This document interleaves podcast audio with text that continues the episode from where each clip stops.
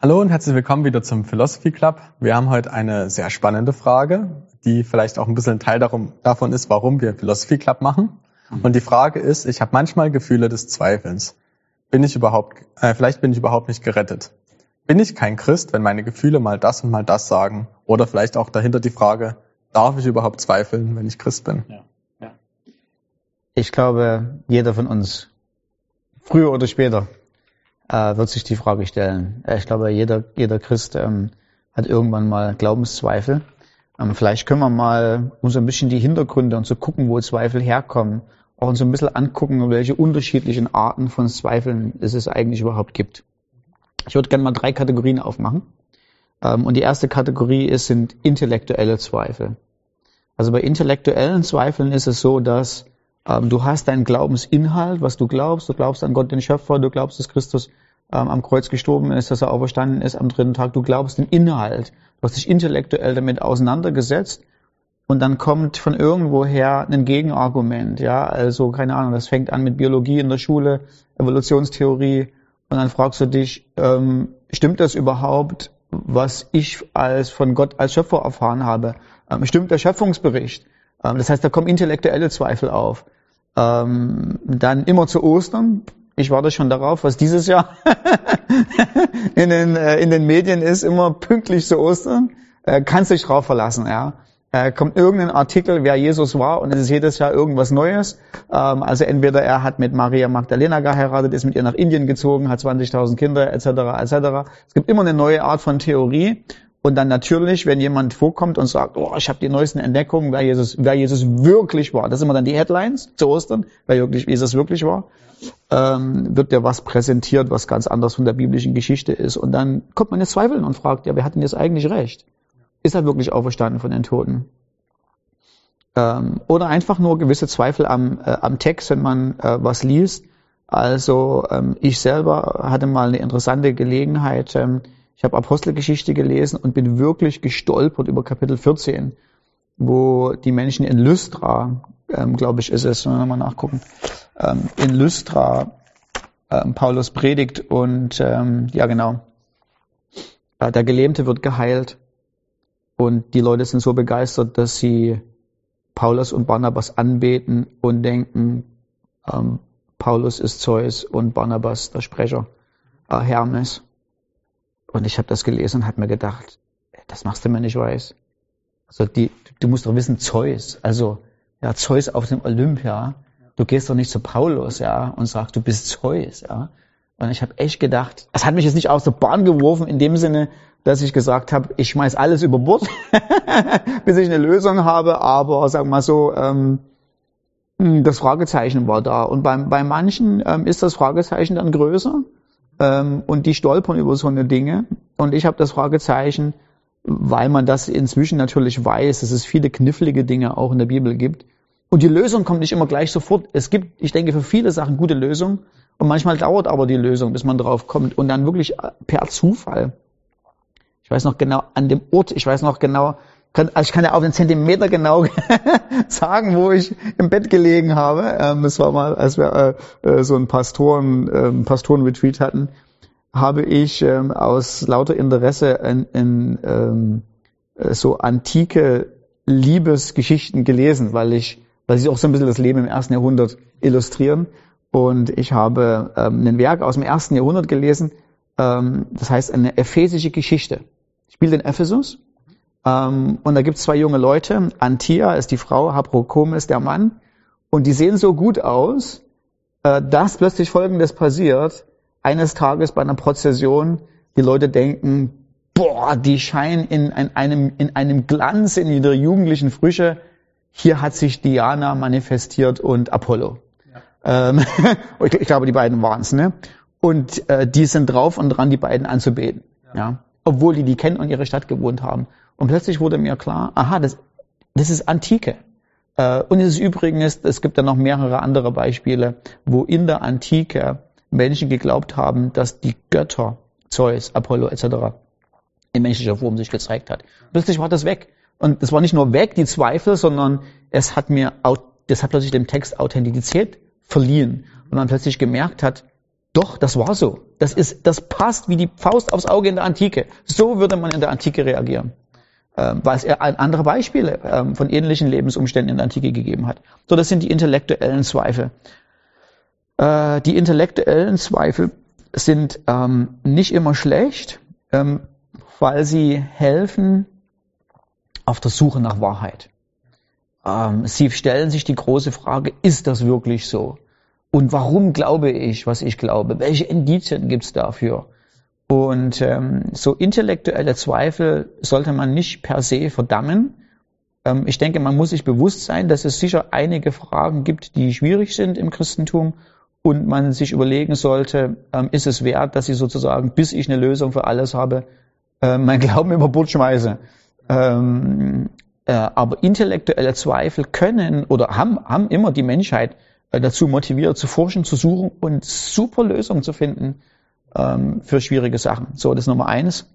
Zweitens sind Situationszweifel. Ähm, Situationszweifel, ich weiß nicht, ob, ob, dies, ob man das so heißt, das habe ich mir einfach mal jetzt einmal so ausgedacht, ja, um das in Kategorien äh, zu, um von der Erfahrung, was man so sieht, in Kategorien zu packen, um das zu verstehen. Ähm, Situationszweifel sind Zweifel, wo du enttäuscht bist von deiner Lebenssituation oder deinem Umfeld. Das kann sein, dass du von deiner Gemeinde enttäuscht bist. Das kann sein, dass du von was du, wie du Gemeinde kennst und wie du Lehre vermittelt hast, enttäuscht bist. Es kann sein, dass du ähm, in deiner Jugendzeit großer Fan vom Pastor warst, der Heiligkeit geprägt hat, der dich angefeuert hat, der dich auf sexuelle Reinheit eingeschworen hat und plötzlich merkst du, ähm, das ist aber ein egoistischer Manipulator und der hat solche starken Charakterschwächen und plötzlich gehen aufgrund der Diskrepanz, was du siehst, fängst du an, nicht nur ihn anzuzweifeln und zu sagen, ist das gut, was er macht, sondern du verknüpfst die Person mit dem Inhalt, den er für dich verkörpert hat über so viele, über so viele, über so viele Jahre. Ähm, ist ganz typisch. Natürlich oftmals ähm, ähm, äh, keine Gemeinde hat ja, sagen wir mal so, historisches Christentum für sich gepachtet, sondern wir, die Gemeinde hat hoffentlich so viel wie möglich vom historischen Christentum mit einigen Fehlern und Macken ähm, an sich. Und ähm, manchmal sind die Macken größer und manchmal sind die Macken so groß, dass sie eine Form des Christentums präsentieren, ähm, wo man zum Beispiel sagt, wenn du nur Glauben hast, würdest du nie krank werden. Wenn du nur Glauben hast, wärst du von Depressionen befreit. Wenn du nur Glauben ähm, hättest, würdest du alles kriegen und plötzlich merkst du irgendwann mal, situationsbedingt funktioniert überhaupt nicht, ja. Ähm, ich bin, ich brauche selber Medikamente, ne? Ähm, ich bin in, keine Ahnung, irgendwelche Depressionen reingerutscht oder so. Und dann plötzlich fragst du dich, weil du, weil du falsch gelehrt wurdest. Du kannst das aber, die, ist, die Sache ist, du weißt das nicht. Du kannst das ja nicht unterscheiden, sondern die einzige, du weißt ja nicht, dass es unterschiedliche Optionen gibt. Du weißt dann nicht, dass es auch, sagen wir mal, so Christentum eine Lehre hat, wo es heißt, es gibt die Wunder, aber die sind nicht garantiert. Das weißt du nicht. Du verbindest Christentum mit einer Sache. Ich glaube, ich kriege. Und plötzlich merkst du, ich glaube, ich kriege funktioniert nicht und das alles wackelt. Ähm, und man gibt alles auf, weil man zu sehr an der Blase geschwommen ist und gar nicht merkt, es gibt, sagen wir mal so, ein authentischeres, ein authentischeres ein echteres Christentum, eine ausgewogene Lehre, wo ich Aspekte, äh, die ich habe, sagen kann, na, das war aber wirklich blöd, ne? Das packe ich zur Seite, aber damit fällt doch nicht das ganze Ding zusammen. In der Theorie sind diese situationsbedingten Zweifel auch nicht schlecht, wenn man die Fähigkeit hat, dann zu suchen und zu sagen, okay, vielleicht gibt es gewisse Aspekte in meinem christlichen Leben oder, oder in meiner christlichen Lehre meiner Gemeinde, die muss ich auf den Prüfstand stellen. Das sollten wir unbedingt tun. Ohne gleich das ganze Kind mit dem Badewasser auszuschütten. So, das sind die situationsbedingten Zweifel. Ich glaube, da, da, das kommt dann auch natürlich sehr darauf an, wie groß halt wirklich auch ähm, die Diskrepanz ist. Also da werden wir wahrscheinlich, wenn alles klappt, demnächst auch noch mal eine, noch ein paar mehr Folgen dazu machen ähm, und uns damit genau mit dem Thema auseinandersetzen, weil es halt manchmal wirklich so ist, dass halt Gott so missrepräsentiert wird, ja. auch von von Christen ja. oder manchmal sogar auch von Pastoren, dass es halt klar ist, dass dann wirklich alles in Frage gestellt wird und dass es die logische Reaktion ist. Ähm, genau. Und aber ich denke halt auch, dass es halt wichtig ist zu wissen, dass echter Glaube so eine Zweifel grundsätzlich auch immer wieder hat, weil unser Gottesbild ist nicht perfekt. Ja. Ähm, unser Wahrheitsbild ist nicht perfekt und wir werden unser ganzes Leben lang, werden wir immer wieder merken, dass das, wer Gott ist, mit dem Bild, was wir von Gott haben, ja. nicht übereinstimmt. Ja. Ähm, und dass wir unser Bild nachjustieren müssen. Und natürlich wird das uns immer, immer wieder in Zweifel stellen, auch wenn wir die Bibel lesen und Dinge finden, wo wir denken, oh, mein Leben stimmt nicht mit der Bibel überein. Ähm, und wo es halt total wichtig ist, dann zu sagen, okay, ähm, dieser Zweifel bedeutet nicht, dass alles, was ich bisher geglaubt habe, falsch ist, sondern ich muss halt diesen Aspekt angehen, muss weiter forschen, muss suchen, vielleicht auch mir erfahrene Mentoren oder Seelsorger oder wie auch immer suchen, weil genau diese Zweifel werden auf jeden Fall unser Leben lang immer wieder kommen, weil das immer damit einhergeht, wenn sich unser Bild von Gott und von Wahrheit dem anpasst, wer Gott ist, wird es immer Zweifel geben und Zweifel ja. ja, herausfordern. Ja. Gerade in dem zweiten Bereich, ich hatte, ich hatte die, die auch, also war da nicht gefeit davon. Ähm, ich sage jetzt keinen Namen, aber großer Apologet, ähm, war glaube ich erst im letzten Jahr oder vor, naja, schon zwei Jahre her, ähm, dessen Gedanken ich oft sehr geschätzt habe, ähm, ist gestorben und nach seinem Tod ist rausgekommen, ähm, dass er Frauen missbraucht hat ähm, und ähm, außerhalb seiner Ehe ähm, sexuelle Beziehungen hatte ähm, und die Frauen auch manipuliert hat. Also es war in Anführungsstrichen ein richtig gehender Scharlatan. Das hat richtig, das war nicht einfach nur so, ach na ja gut, okay, schade. Das hat auch mit meinem Glauben was gemacht, weil viele seiner Gedanken waren wirklich super. Und das zu trennen dann irgendwann und zu sagen, naja, nur weil jemand nicht wirklich mit Christus gelebt hat, heißt noch nicht, dass alles, was er getan und gesagt hat, falsch war. Ähm, das ist manchmal schwierig. Ähm, ja, auch wenn, auch wenn wir dann merken, dass unser eigenes Gottesbild halt nicht dem Ganzen entspricht, halt nicht zu sagen, mein ganzes Gottesbild ist falsch ja. und alles, was ich über Gott geglaubt habe, ist falsch, sondern ja bereit zu sein, das Stück für genau. Stück anzupassen genau. und nicht. Ähm, genau. Ja. Genau. Das ist die hohe Kunst. Das ist die hohe Kunst zu gucken, was von meinem Gottesbild muss ich revidieren ähm, und was ist trotzdem noch wahr. Ja. Und dann die dritte, die dritte große ähm, Kategorie ähm, sind die sogenannten emotionalen Zweifel. Also da gibt es meistens keinen keinen offensichtlichen Grund dafür, sondern ich sage mal so einfach nur so, ich fühle mich im Moment nicht danach. Ja, so, also natürlich hat christliches Leben auch viel mit Gefühlen zu tun, ähm, mit Liebe, Freude, Hoffnung. Und ähm, manchmal erleben wir das und manchmal erleben wir das nicht. Und ähm, interessanterweise die dritte Kategorie, diese emotionalen Zweifel, wo die innere Gefühlswelt mit der Realität scheinbar nicht übereinstimmt, ist ein riesengroßes Thema für die heutige Generation. Ja, ähm, und ich sage einfach mal so, ähm, ich lese auf der einen Seite Gottes Zusagen für mich, dass er mich komplett erlöst hat, dass ich von aller Schuld freigesprochen bin, dass ich ein himmlisches Erbe habe in der Zukunft, äh, dass Gott so souverän ist, dass mir nichts passiert, was nicht innerhalb seines Willens ist und mir nicht zum Besten dient und ich fühle mich aber in dem Augenblick einfach nur durch den Wind. Ähm, und ähm, manche Leute hinterfragen aufgrund ihrer ja momentan oder auch lang anhaltenden Gefühlswelt ähm, äh, äh, hinterfragen den Glauben. Und ich denke, da muss man sich, äh, da muss man sich Folgendes bewusst sein. Ähm, zwei Sachen. Erstens, ähm, und das ist interessant in der heutigen Generation, es ist ein ganz wichtiges Thema ist, ähm, wir dürfen unsere Gefühle nicht überbewerten. Also Gefühle sind absolut subjektiv und nicht der Gradmesser von Wahrheit. Das ist aber heute anders. Also eine, eine Generation wächst heran, die fühlt sich in Wahrheit hinein. Ähm, äh, ich weiß nicht, wo, hinter welchen, ob das ein philosophisches Konzept ist oder ob es einfach Angewohnheit ist aufgrund von Lebensumständen oder so. Aber wahr und falsch wird entschieden, ob sich's gut anfühlt. Ähm, und natürlich, äh, wenn ich in Gottesdienst gehe, wenn ich Lobpreis mache, wenn die, wenn die Musik gut ist, wenn ich in einer großen Gruppe bin und vielleicht auch, wenn Gott wirkt, habe ich tolle Gefühle. Und dann, das bringt einen zum Glauben manchmal und ist sicher auch manchmal der Auslöser, warum Leute sagen, ich glaube, weil ich habe Gott erfahren, ich habe ihn erlebt, ich habe Gefühle gehabt. Plötzlich sind die Gefühle nicht mehr da, man das große Fragezeichen. Ähm, und an der ersten muss ich erstmal bewusst sein, Gefühle sind trügerisch.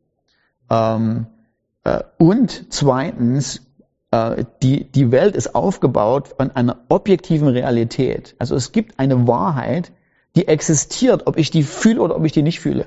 Die verändert sich auch nicht, ob ich das fühle oder ob ich das nicht fühle. Die ist einfach real, die ist da. Und besonders Christentum ist eine Faktenreligion. Ist eine intellektuelle Faktenreligion. Sie ist auf, die beruht auf Tatsachen. Also Christus ist gestorben und auferstanden. Ob ich das fühle oder ob ich das nicht fühle. Ob ich das glaube oder ob ich das nicht glaube, spielt überhaupt keine Sache, sondern es ist nur eine Frage, ist es wirklich passiert? Ja oder nein? Und das wird nicht an mein, und nachforschen, ob das passiert ist, mache ich nicht aufgrund von Gefühlen. Und ähm, ich meine, jeder weiß, Gefühle, unsere Gefühle spiegeln oftmals nicht die Realität wider. Ja? Also wenn du mich kurz nach dem Mittagsschlaf erwischst ähm, und mich erfragst, ob ich ein ähm, erlöster Heiliger bin, äh, bin ich mir in der Situation manchmal extrem unsicher, weil gerade nach einem Mittagsschlaf wache ich auf und ich bin so durch den Wind. Ähm, und wenn du dich in dem Augenblick fragst, äh, glaubst du einen an dich liebenden Gott, der dir all deine Sünden vergeben hat und du ewiges Leben im Himmel hast, dann gucke ich dich noch mit großen Augen an und sage mir, gib mir mal eine halbe Stunde. Aber nach einer halben Stunde sieht die Welt schon ganz anders aus. Ähm, und ich meine, alle Leute, die verheiratet sind, wissen, und ich weiß es äh, auch, ähm, und meine Frau wahrscheinlich noch viel mehr als ich, es gibt die Momente, wo ich gesagt habe, Gott sei Dank sind die rar, aber sie gibt es, ich glaube, ich wäre lieber Single. Ist natürlich totaler Blödsinn, ja. Äh, das ist einfach eine emotionale Reaktion auf gefühlte Verletzungen oder wie auch immer. Und man denkt in dem Augenblick, ach man wäre viel glücklicher, wenn man dann doch nicht geheiratet hätte. Ist natürlich vollkommener Schwachsinn. So, das heißt, für, für, für uns, die oft so mal so emotionale Zweifel haben, und die habe ich auch, ähm, ist es eigentlich wichtig, dass wir und dass wir zurückgehen auf eine intellektuelle Basis und uns fragen, warum glaube ich denn überhaupt? Glaube ich aufgrund von Gefühlen oder glaube ich aufgrund von objektiver Wahrheit, von Indizien, ähm, die mich davon überzeugen, dass es einen liebenden Gott gibt, der mein Schöpfer ist, der einen guten Plan für mein Leben hat, äh, der seinen Sohn für mich gegeben hat ähm, und der will, dass ich aufrichtig ähm, für ihn lebe. Ja. Aber gleichzeitig denke ich auch, dass Jesus da gut mit umgehen kann und uns auch begegnen will. Also ich meine, wir sehen zum Beispiel in Johannes 20, direkt nachdem Jesus auferstanden ist und ja. die Jünger haben noch Angst und Zweifeln, dass ähm, ob Jesus das wirklich umsetzt, ist nicht das Erste, dass Jesus zu ihnen hingeht und sagt, hier, guck mal, ich bin auferstanden, sondern also in dem Moment, wo er ihnen erscheint, sagt er zuerst erstmal, Friede sei mit euch ja. und spricht erstmal zu ihren Gefühlen und gibt ihnen erstmal Ruhe. Das heißt, wir dürfen auch wirklich die Sicherheit haben, dass Gott unsere Gefühle nicht egal sind ja. und er sich auch darum kümmert und ähm, wir halt dann nur Wege finden müssen, wie wir die Wahrheiten, die Gott uns auch sagt, auch mitfühlen können. Und ich denke schon auch, dass Gott uns auch hilft, ähm, indem er auch zu unseren Gefühlen spricht Absolut. und ähm, zu uns uns halt begegnet auch. Ja. Ähm, also es ist jetzt nicht so, dass wir hingehen und sagen, ja, wenn du Christ bist, dann musst du deine Gefühle über Bord werfen und sagen, nee, nee. was du fühlst, ist völlig nein, egal, nein, nein. Ähm, sondern auf jeden Fall deine Gefühle haben, sind ja oft ein Indiz für irgendwas, also wenn du dich gerade nicht erlöst fühlst oder nicht so gut fühlst, ja. hat das meistens irgendeinen Grund und dann ist eher die Frage, okay, was ist der Grund dafür? Ja. Habe ich gerade halt schlecht geschlafen? Ja. Oder ist in meiner Beziehung zu Gott vielleicht wirklich irgendwas im Argen? Oder ist halt einfach, keine Ahnung, scheint gerade nicht die Sonne. So, also es gibt ja da eine Vielzahl an Gründen und an manchen Stellen ist es halt so, ich muss mich auf das Intellektuelle drauf stützen, was Gott gesagt hat. Vielleicht muss ich aber auch einfach, wenn es einfach ich gerade ja Angst habe, zu Gott gehen und sagen, hey Gott, ich habe Angst, ich brauche deinen Frieden ähm, Heiligen Geist bitten, hey, ja. begegne du mir oder sich Zeit nehmen, Zeit mit Gott zu verbringen oder vielleicht irgendwas in Ordnung bringen oder wie auch immer. Ja. Ja. ja. ja. Also es gab da mal so ein ähm, so ein coole so ein cooles Bild in so einem kleinen Heftchen, ähm, ich lange nicht mehr gesehen, aber eigentlich gar nicht schlecht, die vier geistlichen Gesetze. Und hinten dran war so eine war so eine Illustration von einer Lokomotive und mehreren Anhängern. Und die Lokomotive war das Wort Gottes. Der erste Anhänger war das intellektuelle Verstehen und Glauben. Das nächste waren die Gefühle. Und dann ging das halt so weiter. Gefühle sind ein guter Anhänger, also ein guter Waggon, aber keine gute Lokomotive. Ja, also die gehören zum Zug dazu. Ähm, also ohne den Waggon hast du nur die Lok. Ja, aber sie treiben nicht das Glaubenleben sondern das Glaubensleben wird angetrieben durch die objektive Realität, was Gott gemacht hat, was er getan hat. Es wird verbindet, es wird gekoppelt mit einem Gefühlsleben durch das Vertrauen auf den Charakter Gottes, dass das, was er versprochen hat, wahr ist. Ähm, wenn er spricht und sagt, wenn du mir vertraust, hast du ewiges Leben, äh, dann ist die Wahrhaftigkeit Gottes, sein Charakter, äh, ein größeres Gewicht in dem Augenblick als meine Gefühlswelt. Und ähm, Tatsache ist, die Gefühlswelt die kommt mit. Ja, also mal so, mal so auch so ein, auch beim Zug ist eine gute Illustration. Der Zug hat manchmal eine, oder der Waggon hat eine gewisse Resistenz, ja, der hat eine gewisse Trägheit. Ähm, da muss erstmal die Locken ein bisschen ziehen. Ähm, nach einer Weile folgen die Gefühle auch irgendwo in allermeisten Fällen die Lok. Und, und es ist, denke ich, auch wichtig, dann selber zu wissen, was für ein Typ man ist, wie ja. man halt Richtig. seine Gefühle wieder in, zur Wahrheit bringt. Also ja. Mein bringt es vielleicht jetzt ähm, in Gottes Wort die Wahrheiten nachzulesen und sich intellektuell damit auseinanderzusetzen, aber dem anderen hilft es vielleicht einfach, sich hinzusetzen, ähm, sich einfach Zeit mit Gott zu nehmen und zu sagen, hier Gott, das ist die Wahrheit, die dein Wort sagt, das sind gerade meine Gefühle, das stimmt nicht überein, zeig du mir was, wie, wie das, was, was, was dein Wort sagt oder ähm, ja, wie das in, in mich aufgenommen werden kann. Oder ich muss mich vielleicht hinsetzen und mir ein Lied anhören, wo ich weiß, dass die Wahrheit ausgesprochen wird. Oder vielleicht muss ich mich hinsetzen und ein Bild anschauen, was, was Gott mir mal geschenkt hat, was ich vielleicht mal gemalt habe oder ja. wie auch immer. Also da gibt es super viele verschiedene Möglichkeiten und es ist natürlich nicht so, dass man jetzt explizit immer nur diesen einen Weg hat, ja. um Dinge, die wahr sind, Nein. in sein Herz zu bekommen. Richtig. Genau, also es geht nicht nur immer über den Kopf ins Herz, manchmal also oft geht's auch direkt ins ja. Herz hinein. Also ich meine, das da ist halt schon wichtig, dass, ja. dass ihr wisst, wer wie euer eigener Weg dahin ist und es auch selber mit herausfindet, euch die Zeit nehmt. Aber nichtsdestotrotz ändert sich die Wahrheit nicht, nur weil man es anders fühlt. Ja. Also die Schwerkraft hört auch nicht auf zu existieren, nur weil ich mich gerade nicht der Schwerkraft äh, so fühle, als würde Schwerkraft da sein. Ähm, genau.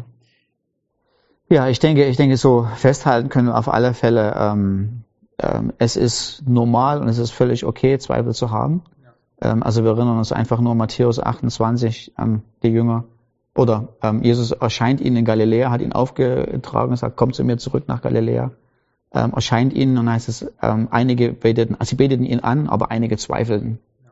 Ähm, aber Jesus scheint die, die gezweifelt haben, nicht verworfen zu haben, sondern er ist ihnen schon, er hat ihnen geholfen in ihrem Glaubensleben und hat sie dahin gebracht, ähm, äh, dessen, wer er ist, äh, für sie irgendwie wieder in, in Einklang zu bringen.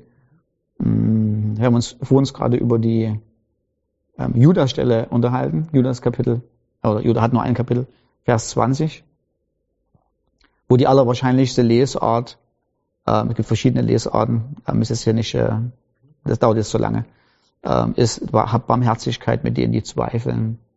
Also da sehen wir auch, ähm, dass ähm, ähm, ja eine gewisse Barmherzigkeit von Gott und von uns gegeneinander da sein sollte wenn wir zweifeln. Und diese Art von Zweifel, die wir haben, ähm, haben nichts mit den Zweifeln vom Jakobusbrief zu tun, wo Jakobus im Kapitel 1 sagt, wenn ähm, ihr Weisheit braucht, sollt ihr Gott bitten. Aber nicht wie die Zweifler, die wie so eine Welle sind, die hin und her gewogen ist, denn die kriegen nichts von Gott. Weil der Zweifel in dem Augenblick bezieht sich nicht auf diese drei Kategorien, die wir jetzt eben gerade uns angeguckt haben, die intellektuellen, die situationsbedingten oder die emotionalen Zweifel, sondern dass der Zweifel da ist ein, ist ein, ist ein Hingabeproblem. Ähm, also so wie, wie das ähm, der Jakobus beschreibt mit der Welle, die ist so unstetig, ähm, die will sich nicht festmachen, die will sich ja nichts festhalten. Ähm, und sie ist, ähm, das nächste, was er beschreibt, die Person ist es sozusagen, hat eine doppelte Seele. So hat zwei Herren. Ähm, heute passt mir das, morgen passt mir das. Und es ist ein Mangel an Hingabe, es ist ein Mangel an Wollen, es ist ein Mangel an, ähm, ich will, dass er mein Herr ist. Ähm, die Leute ähm, kriegen die Warnung von Jakobus, die kriegen nichts von Gott. Ähm, ich meine, die Leute gibt es auch, ne? So, so, die würden, also man kommt in den Gottesdienst, man will gerne eigentlich alles mitnehmen, aber verpflichten an Christus will man sich nicht. Ähm, und das ist eine völlig andere Kategorie. Das ist eine völlig andere Kategorie, wenn ich sage, ach, ich nehme die Sachen, die Gott mir alle geben will, aber Herr sagen und Herr nachfolgen ist nichts für mich. Das ist was völlig anderes, als zu sagen, ich habe emotionale oder situationsbedingte oder intellektuelle Zweifel.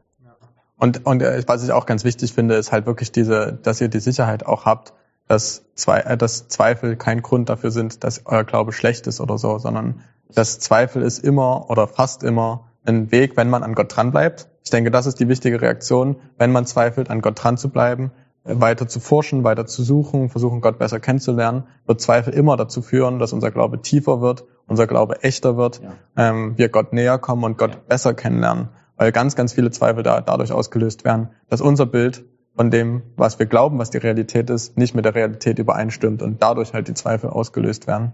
Ähm, und ich will uns wirklich ermutigen, dass wir die Zweifel nutzen, um die Realität besser zu erkennen. Ähm, genau, die ja nicht sich ändert, nur dafür, weil wir sie halt noch nicht richtig wahrgenommen haben. Es ist kein Plädoyer, dass man sich in den Zweifeln suhlen soll, weil es macht auch keinen Spaß, die ganze Zeit immer nur mit dem Fragezeichen im Kopf oder im Herzen rumzulaufen. Es macht viel mehr Spaß, äh, feurig und eifrig Gott nachzufolgen und eine gewisse Sorglosigkeit gegenüber sein, seiner Vertrauenswürdigkeit und seinen Verheißungen zu haben. Aber keine Panik, keine Panik bei Zweifeln. Gut. Okay, dann mach's gut, bis zum nächsten Mal.